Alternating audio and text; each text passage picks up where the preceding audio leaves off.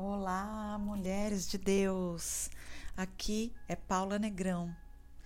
Eu quero agradecer a Juliana Elaro, essa mulher de Deus, essa conexão do céu que o Senhor nos presenteou, para que nesse tempo, que é um tempo de renovo, é um tempo de ressignificação, é um tempo de reestruturação das nossas vidas, da nossa mente. Ela disse sim para Deus para continuar o seu id e para o seu id chegar até os nossos lares, o nosso coração, a nossa família. Eu estou aqui no devocional pela graça. A graça é um assunto muito discutido entre os cristãos, porque eu ouço muito que muitas pessoas não sentem que são merecedoras da graça do Senhor. E tem uma outra metade que fala que sente que muitas pessoas não merecem a graça. Ou seja, ou eu não me sinto merecedora, ou se eu me sinto merecedora, muitas vezes eu julgo que o outro não é merecedor. Uau! Quero dizer aqui que creio que a graça do Senhor é para todos nós. Se você tem um filho, vai se identificar com o que eu estou falando agora. Alguma vez o seu filho já fez algo que te tirou do prumo, que deixou você extremamente irritada, com raiva, e aqui a palavra é raiva mesmo, não brava, mas que depois você naturalmente o corrigiu e o perdoou devido ao imenso amor que você sentia por ele? Pois é, eu creio que podemos comparar a graça com este amor. A graça dele nos alcança, independente das nossas obras. Ele é nosso Pai, quer o nosso bem, ele nos ama, ele entregou seu Filho único por nós, para nossa salvação. Quando sentimos que não somos bons o suficiente para alcançar a graça de Deus, é porque não temos fé suficiente para receber essa graça. E aqui no natural, provavelmente, não tenhamos experimentado um amor incondicional por alguma pessoa, seja através dos nossos pais, cuidadores ou até mesmo por nossos filhos. E quando cremos que outros não merecem a graça por serem maus, por conta dos seus maus feitos, é porque, da mesma forma, nos julgamos tão pouco merecedores que precisamos apontar o outro para aliviar o nosso jugo. Eu quero trazer algo muito importante que está na palavra para nós em Efésios 2, versículo 8. Diz que você, eu, nós somos salvos pela graça, por meio da nossa fé. Ou seja, eu, você, todas nós. Não importa se acreditamos ou não que somos merecedoras, a graça de Deus nos alcança. Alcança todos nós.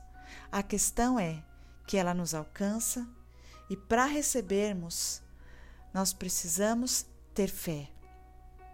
É por conta da fé que nós recebemos a graça, porque ela nos alcança. Recebemos a graça independente da circunstância. Precisamos ter fé. É lógico que o Senhor, Ele esquadrinha o nosso coração. Ele conhece as intenções do nosso coração. E sabemos que, se estamos como Paulo, que fazemos mal, mesmo querendo fazer bem, e o bem que nós queremos fazer não conseguimos fazer, Ele conhece o nosso coração e a graça nos alcança. Agora, se fazemos o mal de propósito, sabendo que vamos receber a graça, o perdão de Deus, aí sim nós não recebemos. É, precisa, é preciso passar por um tratar de Deus. Então recebemos a graça por conta da nossa fé. Entende isso? Não quanto você foi justo ou injusto com o outro, ou quanto o outro foi injusto com você. Recebemos por conta da fé. O quanto estamos mais preocupados com o outro ou seja, quanto estamos mais preocupados com o que o outro nos faz do que com aquilo que nós fazemos para o outro. Eu não me canso de falar isso. porque vivemos em um mundo onde a nossa fé é abalada, nos cegando de enxergar a graça de Deus por nossa vida, devido ao fato de não nos conformarmos que Deus alcança determinadas pessoas com a sua graça. Não queremos a graça para essas pessoas, queremos justiça. Mas muitas vezes querer justiça pode ser que o grande significado do que queremos é a vingança. E isso realmente nos afasta da graça e do amor de Deus.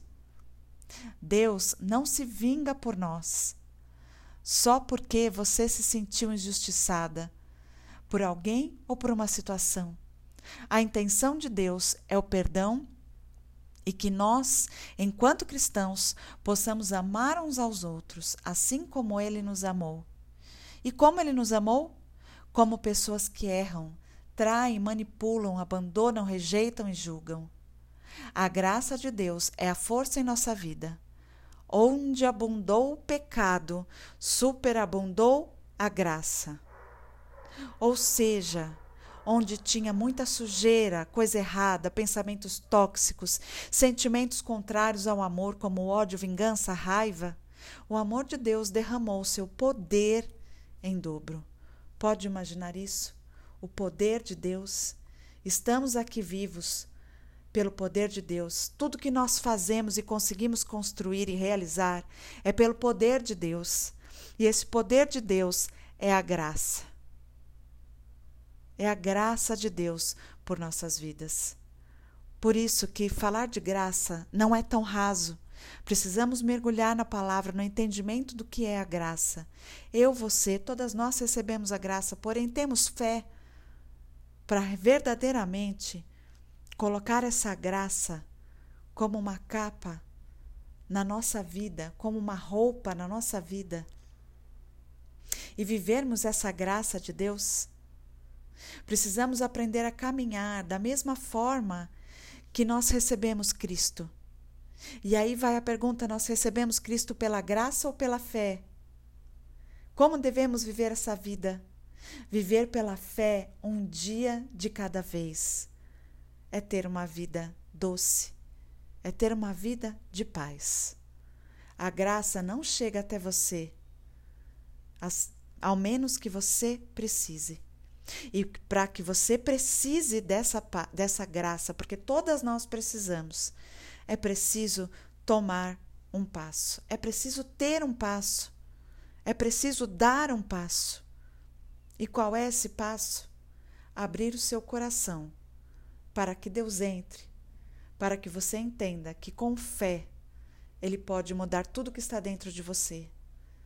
Para que você entenda que a mesma graça que abunda a sua vida, abunda a vida daqueles que te magoaram, daqueles que te fizeram mal ao teu ver, daqueles que muitas vezes não te deram amor e daqueles que ao teu olhar não mereciam a graça e o amor de Deus, mas que têm a graça e o amor de Deus. Quando você olhar por esse prisma, quando você olhar por esse lado, você vai entender que a graça de Deus abunda a sua vida.